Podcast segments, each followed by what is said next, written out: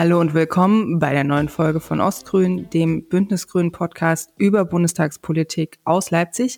Und heute bei uns zu Gast ist Monika. Monika war urlange selber im Bundestag für Leipzig, ist quasi meine Vorgängerin, sitzt jetzt im Stadtrat und hat mir immer gesagt, wenn die Grünen wieder im Bund mitregieren, dann will sie auf keinen Fall dabei sein. Das wird nämlich alles ganz schrecklich. Hallo Monika. Hallo. Und also ich habe ja neulich schon eine Folge gemacht mit Jürgen zu Ein Jahr Ampel. Wie geht's uns Grünen eigentlich damit? Du hast ja jetzt irgendwie so eine ganz spezielle Perspektive, weil du sehr, sehr lange mittendrin selber mit dabei warst und jetzt von außen drauf guckst. Was ist denn so deine Bilanz nach einem Jahr Ampel oder einem Jahr Grüne, die im Bund plötzlich wieder mitregieren? Na, gemischt, würde ich sagen. Auf der einen Seite war es ja schön, dass man jetzt wieder im Bund mitregieren kann. Und ich hatte so den Eindruck, so die erste Phase mit Erarbeitung Koalitionsvertrag, war alles noch ganz gut. Alle fanden sich nett. Im Koalitionsvertrag standen auch, gerade auch für uns Bündnisgrüne, viele schöne Sachen. Und dann war die Welt eben letztes Jahr im Februar eine andere. Und das hat alles verändert. In ganz vielerlei Hinsicht. Und das belastet natürlich auch in vielerlei Hinsicht dann die Koalition. Ne? Also angefangen von den rein sag ich mal, Ukraine-Russland-Themen mit Waffenlieferungen was nicht nur ich, sondern wir uns alle ja nie hätten vorstellen können, weil grüne Position war immer eine andere. Dann eben weiter, dass es natürlich alles wahnsinnig viel Geld kostet. Du bist im Haushaltausschuss, dann musste ja der Haushalt verhandelt werden. Alles wird teurer, dann die ganze Energiefrage, die ja dann insbesondere im letzten Herbst alle bewegt hat, ob nun privat, für Unternehmen, für Vereine, Verbände, also alle. Dass wir jetzt so gut über den Winter gekommen sind, können wir alle wirklich froh und glücklich sein und das und einmal Danke sagen. hätte ich jetzt gesagt, ne? Und man kann einfach auch sagen, dass die Entscheidungen, die eben von der Koalition dann getroffen wurden, waren eben richtig. Aber es hat eben viel Geld gekostet und nach dem Haushalt ist vor dem Haushalt. Jetzt ist der, der Lindner stinkig und will irgendwie kein Geld geben. Und na, jetzt hast du die nächsten Probleme und jeder will irgendwie mehr Geld.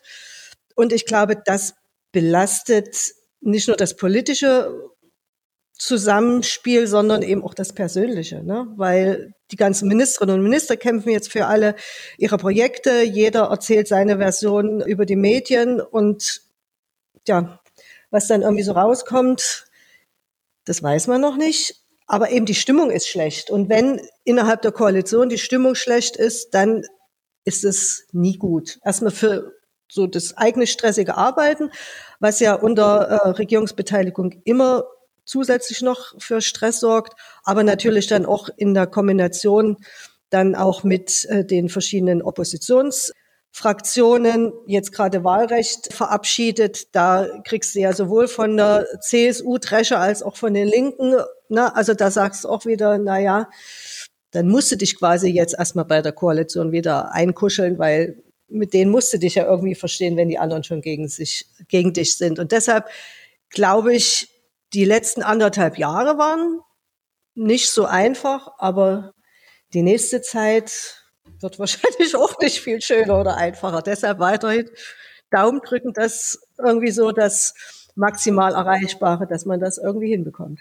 Hm. Also ich gebe mich da auch keine Illusionen hin. Also ich glaube nicht, dass es besser wird. Aber wie gesagt, ich glaube halt auch, dass der, der letzte Februar und die Putin-Großinvasion in der Ukraine halt fast jede Partei im Bundestag mehr durchgeschüttelt hat als uns. Also das sind ja alle so überrascht, dass die Grünen dann quasi super geschlossen ihre Forderungen an die neuen Realitäten angepasst haben und es vielleicht mal ein oder zwei Austritte in der Partei pro Landesverband gab, aber eben sehr, sehr überschaubar. Und auf der anderen Seite eine Linkspartei, wo wir vor der Bundestagswahl noch gesagt haben, oder zumindest ich, und du hast, glaube ich, immer ähnliche Positionen vertreten, mit denen muss man mindestens mal sondieren für Rot-Rot-Grün oder Rot-Grün-Rot oder Grün-Rot-Rot im Bund.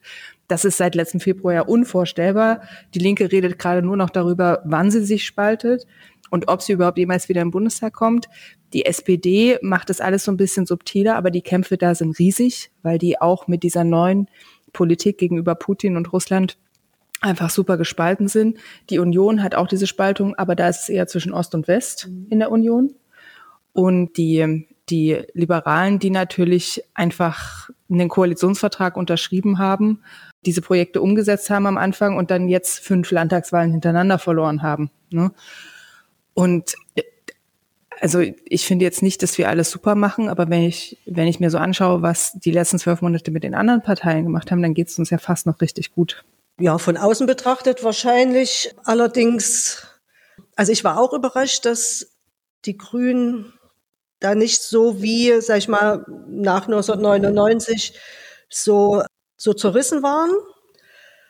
Vielleicht liegt es aber auch daran, dass jetzt auch eine andere Generation dran ist und die Erfahrungen irgendwie andere sind. Also mein schrecklichstes Erlebnis ist immer noch 1999 BDK Bielefeld. Ne? Also da Du musst, glaube ich, kurz erzählen, was, also für die vielen neuen Generationen. Ja, das war äh, die BDK, wo es eben harte Auseinandersetzungen zwischen ja, den Pazifistinnen und Pazifisten und eben den, sage ich mal, an der Regierung Beteiligten, insbesondere natürlich dem Außenminister Joschka Fischer gab und dann mit dem berühmten Farbbeutelwurf. Der Farbbeutel von Bielefeld. Der Farbbeutel von Bielefeld. Also es war jedenfalls so eine Stimmung, da wusste es nicht, was mache ich jetzt? Wie geht's jetzt weiter? Und man hat es ja bis hier nach Leipzig gemerkt, dass einfach ganz viele Leute ausgetreten sind. 99 und es wurde ja dann mit Afghanistan und anderes Thema Hartz IV dann auch nicht besser. Also es war jedenfalls die damalige rot-grüne Koalition. Also da hast du wirklich bei mindestens zwei Themen gemerkt, dass es die Partei ähm, förmlich zerreißt. Und wir haben wirklich viele Mitglieder verloren. Und das ist erstaunlich, dass das jetzt nicht so ist. Genau, wir haben ja, glaube ich, auch vor der Bundestagswahl drüber geredet, wenn jetzt die Regierungsbeteiligung den Grünen zu viel zumutet, dass man dann wahrscheinlich auch aufpassen muss, dass man nicht wieder viele Mitglieder verliert. Und genau das ist ja nicht passiert. Ne? Also das muss man sagen, haben vielleicht auch wir falsch eingeschätzt. Und ähm, aber wenn wir vielleicht mal für uns in Leipzig hier ist ja oder auch gerade in ganz Ostdeutschland ist ja die Linkspartei durchaus eine relevante Partei. Ich habe jetzt manche, die mir sagen, wenn die Wagenknecht-Partei kommt, ist super für den Osten, weil dann wird die AfD halbiert und wir haben keine Probleme mehr.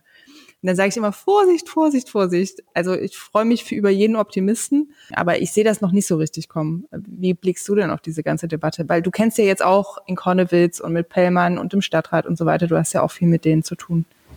Naja, erstmal müssen wir ja abwarten, weil bis jetzt ist alles Spekulation. Ne? Also gerade die letzten Tage hat ja Sarah Wagenknecht auch nochmal gesagt, ne? sie lässt sich Zeit und überlegt. Deutschland wartet auf Sarah Wagenknecht. Was Schöneres kann sie sich wahrscheinlich nicht vorstellen. Ja, aber alle, die schon mal eine neue Partei gegründet haben, wissen ja, dass es äh, nicht so einfach ist, weil du musst ja dann wirklich äh, nicht nur Leute haben, sondern musst dann eben auch die ganzen Strukturen aufbauen. Also es ist nicht ohne.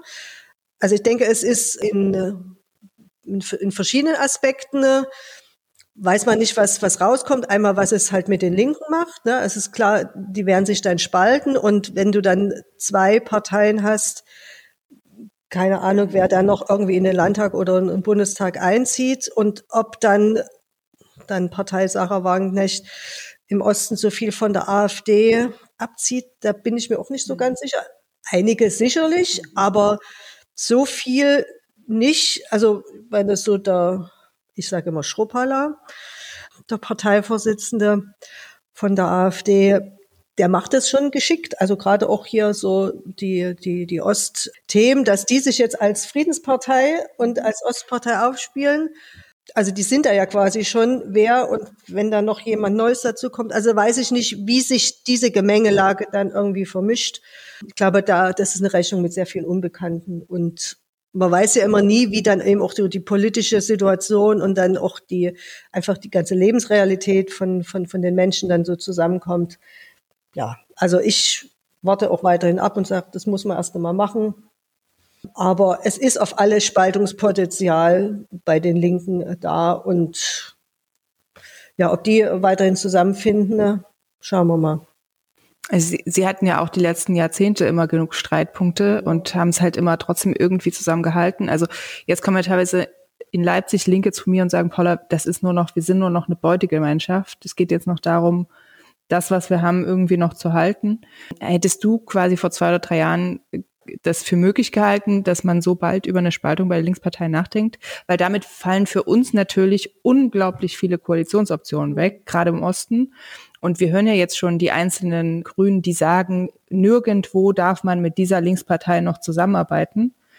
Und also ich verstehe jeden, der das sagt, aber das dann umzusetzen in einem Leipziger Stadtrat oder in einer Schweriner Landesregierung ist ja noch mal was anderes. Also ich hätte es mir nie vorstellen können und ich war ja eine, die viele Jahre für eben Rot, Rot, Grün oder Rot, Grün, Rot, wie auch immer in, in, in der äh, Reihenfolge auf Bundesebene, dass ich mich da irgendwie eingesetzt und engagiert habe. Und deshalb fand ich das aus mehrerlei äh, Gründen wichtig, dass wir diese Option haben und nicht nur sagen, ja, wir müssen auch, sag ich mal, Jamaika machen. Deshalb war es wichtig, wenn es eben eine rechnerische Mehrheit gibt, dann musst du auch einfach auch um sage ich mal, das Beste für uns als Grüne äh, rauszuholen. Du musst immer mit, sag ich mal, beiden Lagern reden können. Und naja, auf Bundesebene hat sich das, denke ich, jetzt für die nächste Zeit erstmal erledigt.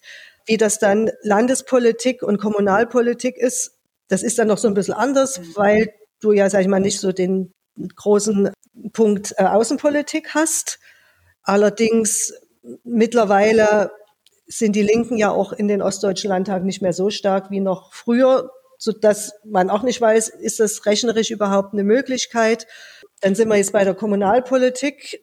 Da wissen wir ja alle noch nicht, was irgendwie im nächsten Jahr irgendwie rauskommt bei der Kommunalwahl. Fakt ist, dass äh, wir ja mit den Linken hier im, im Stadtrat die zwei stärksten Fraktionen stellen und wir ja ganz viel inhaltlich gemeinsam machen und wohl wissen, dass auch die Leipziger Stadtratsfraktion von den Linken, sage ich mal, ein breites Spektrum, äh, also quasi das ganze Spektrum beinhaltet.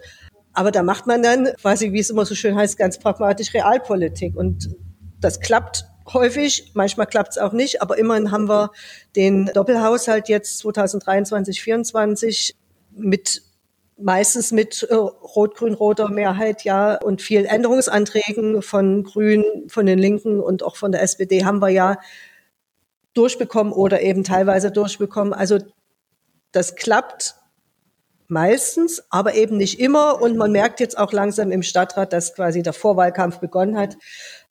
Ja, dass eben bestimmte Mehrheiten, die man vielleicht sonst gehabt hätte, jetzt durchaus auch nicht zustande kommen, was wir gerade letzte Woche dann auch zur Stadtratssitzung gemerkt haben.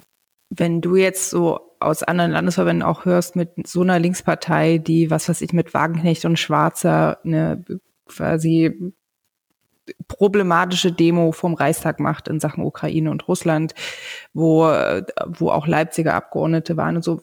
Was wäre so für dich so der Punkt, an dem du sagen würdest, so jetzt können wir hier auch, auch auf Stadtebene oder vielleicht auch im Land nicht mehr mit denen zusammenarbeiten, auch wenn es hier nur um lokale Projekte geht.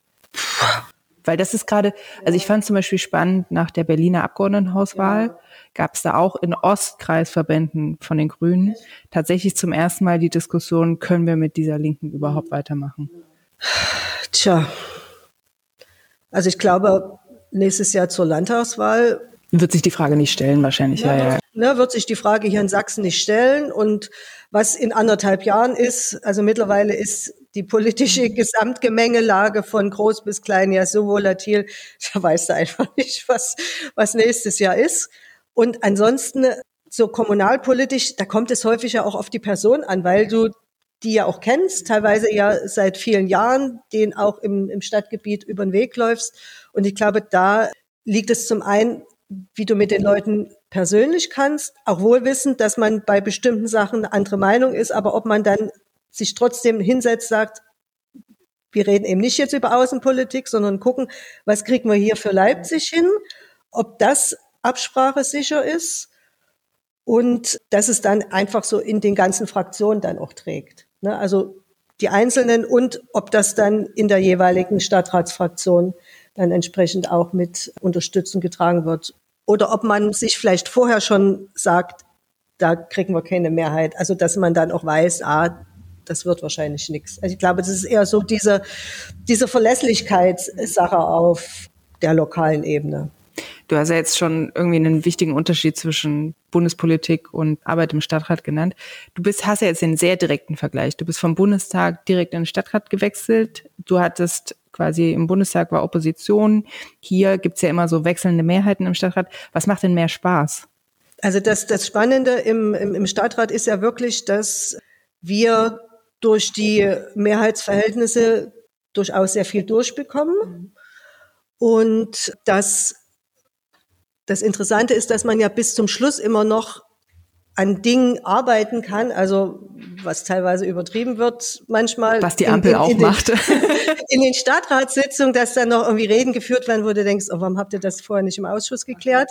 Ja, und das dass du eben auch an anderen Anträgen irgendwie mitarbeitest. Also das fand ich ja am Anfang ganz gewöhnungsbedürftig. Also hast du einen grünen Antrag und dann kommt irgendwie die CDU oder die SPD und stellen einen Änderungsantrag zu deinem eigenen Antrag. Da dachte ich, uh -huh, ja, okay. Aber dadurch ist es einfach auch sehr, sehr abwechslungsreich und manchmal kriegt man eben auch Mehrheiten mit irgendwie den den, den Freibeutern, selten mit, mit der CDU. Aber es ist eben auch so ein bisschen, ja, ein bisschen abwechslungsreicher, aber man kann eben relativ viel umsetzen. Und schön ist eben auch, dass wir zwei gute BürgermeisterInnen haben. Thomas Dienberg für Bau und Verkehr, ja auch für, für Leipzig sehr wichtiges Thema und natürlich mit äh, Vicky Feldhaus, dem ganzen Kinder-Jugend-Demokratie-Bereich ist auch super. Also auch da merkst du, wenn wir so mit den grünen BürgermeisterInnen irgendwie zusammenarbeiten, uns gut absprechen. Also das, das, das klappt auch ganz gut. Also man kriegt wirklich sehr viel schneller, was einfach auch umgesetzt und dann eben in die reelle Umsetzung, was natürlich auf Bundesebene häufiger länger dauert. Aber gerade wenn das alles so dynamisch und volatil ist und irgendwie noch kurz vor knapp Änderungen gemacht werden, dann muss man wahrscheinlich ja auch doppelt und dreifach aufpassen, dass irgendwo die AfD bei irgendeiner Abstimmung jetzt nicht relevant wird oder man auf die stimmt. Wie, wie stellt ihr das sicher, dass ihr dann aber bei der AfD immer ganz, ganz wichtig die Brandmauer haltet? Weil ja gerade sächsische Kommunalparlamente an anderer Stelle dafür bekannt sind, dass sie das nicht immer machen. Es ist eigentlich hier in, in, in Leipzig nicht. Natürlich kannst du es nicht irgendwie verhindern, dass die AfD auch mal irgendwie für einen grünen Antrag stimmt. Ich habe jetzt aber auch gar nicht in der Erinnerung, ob wir irgendwann mal sowas hatten. Aber ansonsten hasst die AfD uns zur Genüge, dass die da eher selten ich meinte jetzt auch eher die demokratischen Parteien im Stadtrat insgesamt. Ja, also ne, meistens klappt es ja mit, mit Rot, Grün, Rot oder eben mal mit den äh, Freibeutern oder eben ab und zu mal mit der, mit der CDU, dass, dass wir eben meistens Mehrheiten eh haben oder es klappt halt nicht und dann ist eben mal was abgelehnt. Ne? Aber die, die AfD ist zum Glück nicht so relevant. Also die halten fürchterliche Reden, aber ansonsten äh, spielen die also gerade so von den Mehrheitsverhältnissen im Stadtrat Leipzig zum Glück keinerlei Rolle. Was man ja auch ganz, ganz viel von den Stadträten immer hört, ist, dass hier in Leipzig die Verwaltung so unglaublich, der, das ist der Gegenspieler, an dem man sich abarbeitet ganz oft und gar nicht so sehr irgendwie andere Parteien. Das ist ja auch ein großer Unterschied zur Bundespolitik. Woran liegt das und kann man das aus deiner Sicht vielleicht auch nach der nächsten Stadtratswahl ein Stück weit aufbrechen? Also alle, in, also in Leipzig, egal wo ich zu Besuch bin, sehr, sehr viele stöhnen über diese Leipziger Stadtverwaltung. Naja, also die Stadtverwaltung ist natürlich groß, hat viele Leute und auf der anderen Seite merkst du in der Stadtverwaltung auch den, den Personalmangel ne, oder hohen Krankheitsstand und dass häufig die Verwaltung an der Umsetzung ich will nicht sagen scheitert, aber die teilweise sehr lange braucht. Und wenn du dann nachfragst, dann liegt das eben darin, ne, dass entweder in, was weiß ich, in, in irgendeiner, im, im Tiefbauamt, dass einfach zu wenig Leute sind oder dass eben nicht genug Angebote eingehen, dass du eben bestimmte Bauvorhaben, die eigentlich schon beschlossen sind, dass die nicht durchgesetzt werden können oder es wird eben zu teuer. Und in Leipzig wird ja auch ungeheuer viel zurzeit, sage ich mal, in Infrastruktur investiert, weil eben Leipzig in den letzten Jahren so drastisch gewachsen ist, jetzt weiterhin wächst. Na, also du musst eben ganz viel im, im Verkehrsbereich machen, im Kita, Schulen bauen, die ganzen, sag ich mal, Neubaugebiete, die wir haben, das wird ja alles jetzt begonnen. Und dass dann natürlich so eine Verwaltung wahrscheinlich auch an Grenzen kommt, das alles irgendwie fristgerecht zu bearbeiten, das ist leider so.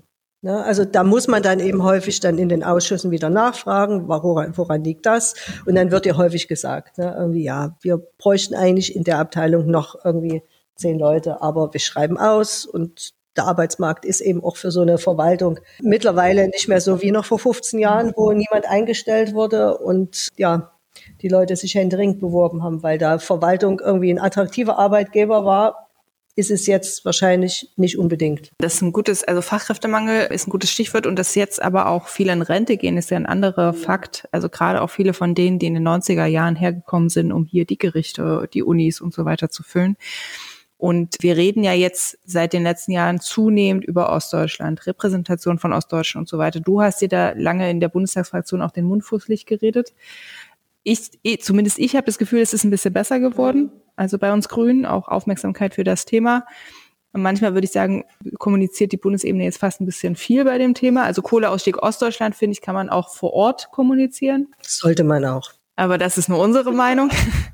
Aber was hast du denn das Gefühl, was man auch auf Landes- und auf ähm, Stadtratsebene zum Beispiel machen kann, gerade wenn es um diese Fragen geht? Weil das Dramatische ist ja, dass nicht nur in den bundesdeutschen Eliten und irgendwelche Bundesbehörden, dass da keine Ostdeutschen im entsprechend ihres Bevölkerungsanteils vertreten sind, sondern ja sogar in den ostdeutschen Landesverwaltungen, Landesgerichten und so weiter. Also was können wir hier noch machen?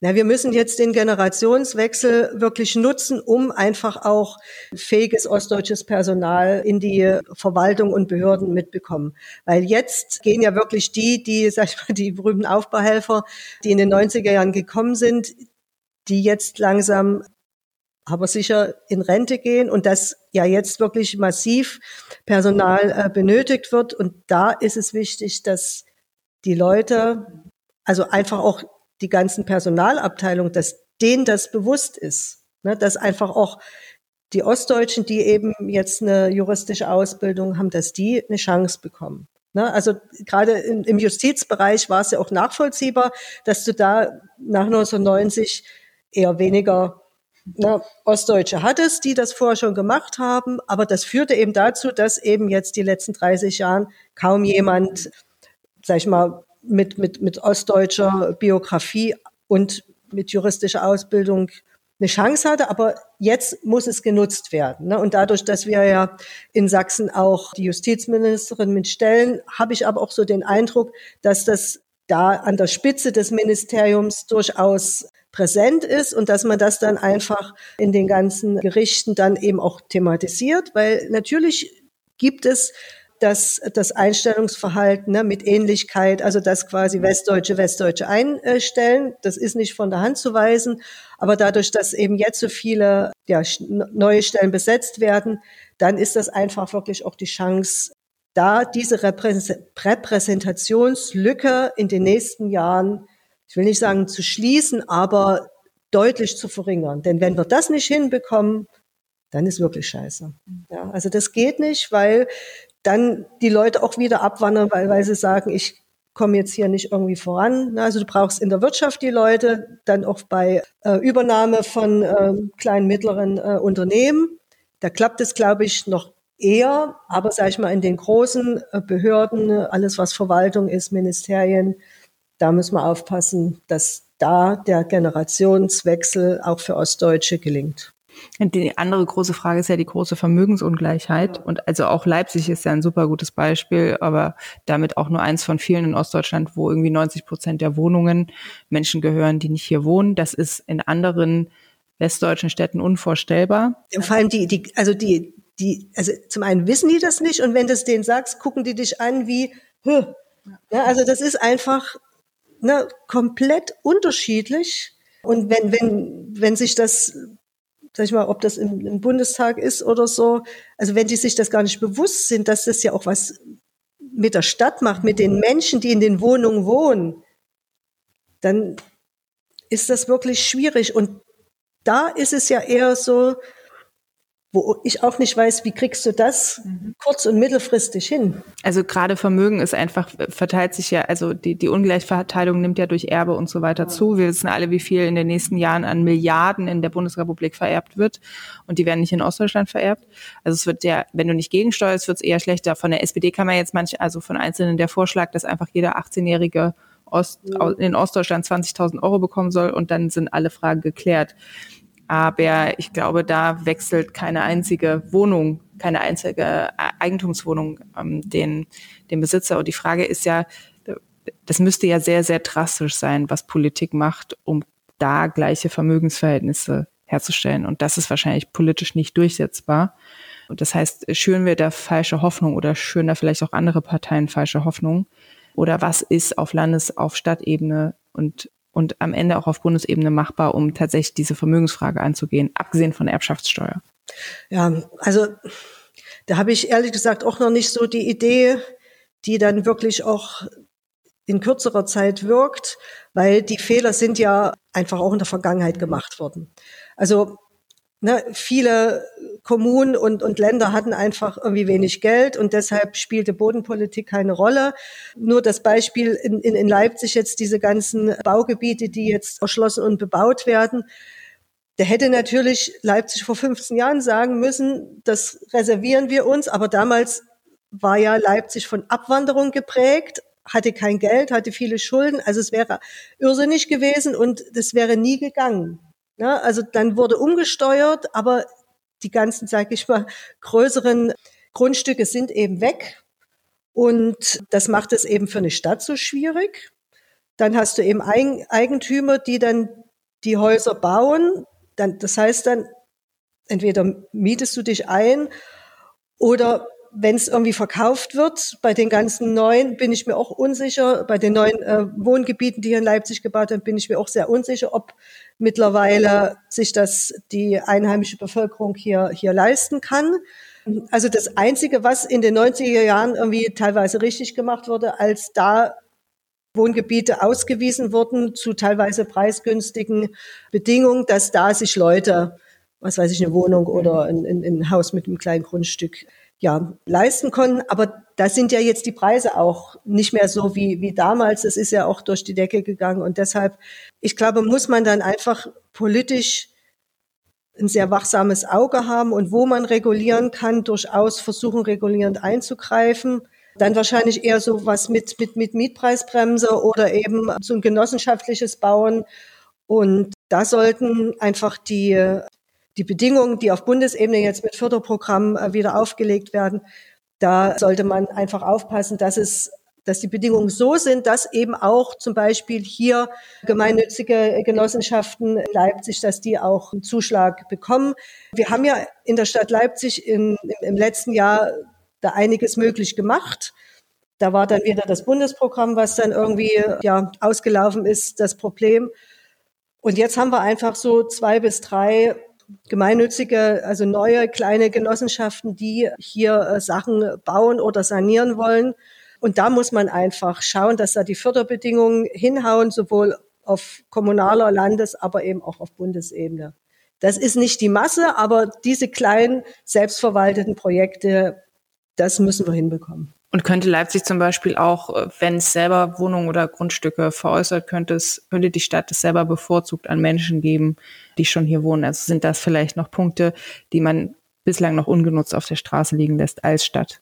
Na, also in dem ganzen Bau- und Wohnungsbereich, ich glaube, da hat sich in Leipzig wirklich vieles schon geändert, dass eben das Bewusstsein durchaus da ist. Also es ist zum Beispiel so, dass das Leipzig jetzt keine Flächen mehr verkauft, sondern eben ne, maximal mit Erbpacht und dass man die Grundstücke, die man hat, die man teilweise auch zu überholten Bedingungen jetzt wieder kauft oder teilweise sogar zurückkauft, dass man da einfach wirklich schaut, wie kriege ich die Vergabe hin eben auch von, von, von, von Wohnungen. Ne? Also da ist wirklich ein Umdenken hier auf kommunaler Ebene ähm, wirklich angekommen. Aber man kriegt natürlich das Stück für Stück zwar hin, aber man hat die große Masse nicht, die ja im, im Bestand da ist. Ne? Und da muss man dann einfach wirklich auf die nächsten Jahre und Jahrzehnte schauen, dass man da Entwicklungen, die sich ergeben, nicht irgendwie verschläft, sondern dass man auch eben als Kommune rechtzeitig dagegen steuert.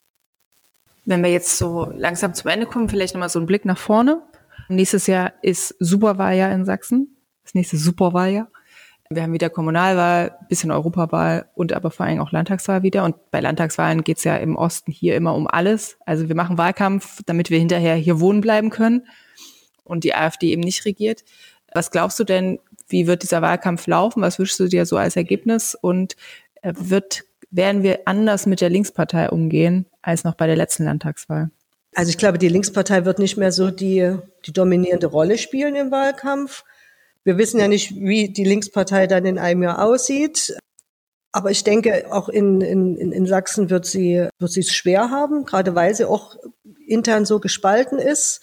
Ich habe auch keine Ahnung, wie die SPD in dem Jahr dasteht, weil da war ja nach der letzten Landtagswahl durchaus quasi das demütigende äh, Element, dass die SPD verkraften musste, dass die Grünen ein stärkeres Ergebnis hatten.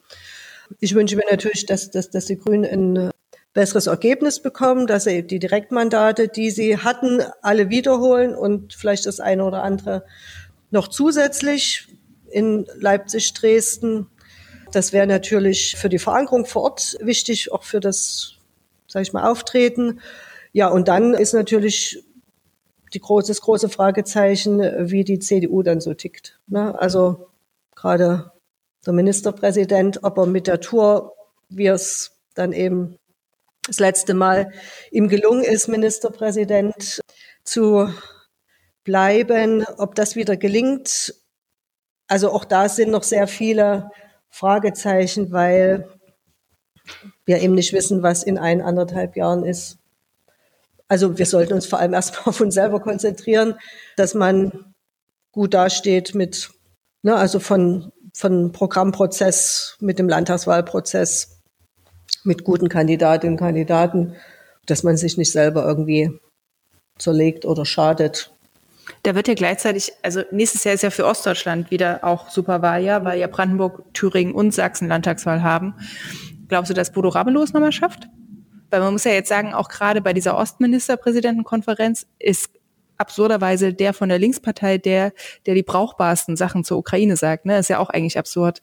Tja, also zu Thüringen fällt mir jetzt nicht so viel ein, weil, weil da ist ja die politische Gemengelage auch, ich sage mal, einschließlich von uns Grünen. Das schneiden wir raus. äh, und also, da, da, dass die Koalition in Thüringen das bisher so irgendwie hinbekommen hat, das ist schon mal eine Leistung an sich. Aber wie dann Landtagswahlkampf in Thüringen nächstes Jahr wird, ich glaube, das wird auch noch mal spannend, aber sehr schwierig werden. Also ich, und vor allem, ich, ich denke, der Ramelow hat nicht mehr so, also sowohl in der Linkspartei selber als eben auch so in der Gesamtbevölkerung hat nicht mehr so das Image so nach dem Motto, oh, der ist toll oder der ist neu oder oh, unser Ministerpräsident. Ich glaube, das ist jetzt mittlerweile auch aufgebraucht. Und je nachdem, wie dann irgendwie sich alle anderen da irgendwie mit aufstellen. Also ich finde, es ist jetzt nicht irgendwie ausgemacht, dass das Ramelow wieder Ministerpräsident wird, vor allem nicht mit welcher Mehrheit. Ne? Also ich glaube, Thüringen ist noch mal ich will nicht tauschen.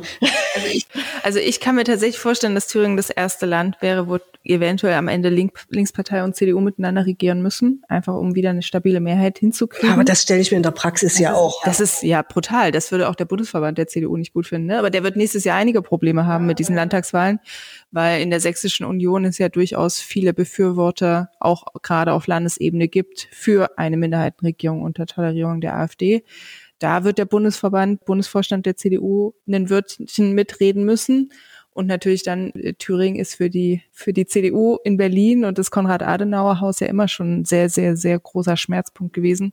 Also ich glaube, wir werden einfach wir haben die letzten Monate nicht wenig drüber geredet, aber wir werden zu den Landtagswahlen hin wieder brutal viel über Ostdeutschland und was in Ostdeutschland alles scheiße ist und nicht funktioniert und wo, wie groß die Gefährdung der Demokratie ist, reden.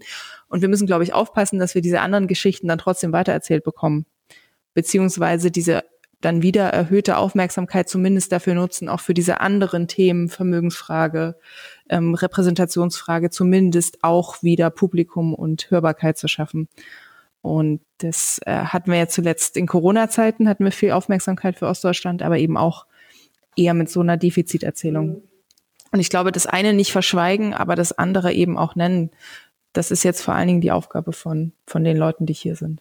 In dem Sinne, Max zeigt auf die Uhr kommen wir ganz schnell zum Schluss. Monika, tausend Dank, dass du da warst und viel Spaß heute. Du bist gefühlt den ganzen Tag für den Stadtrat jetzt unterwegs. Ich glaube, an deiner Arbeitsbelastung hat sich gar nicht so viel geändert oder ist ein bisschen besser geworden? Es ist ein bisschen besser geworden. Okay. Das ist doch, das, was ist unser Fazit der letzten eineinhalb Jahre? Es ist ein bisschen besser geworden. Grünen sind ein bisschen besser als die anderen und äh, die Ampel ist ein bisschen besser als die Kroko. Und in dem Sinne, vielen Dank fürs Zuhören und bis zum nächsten Mal. Ciao. Tschüss.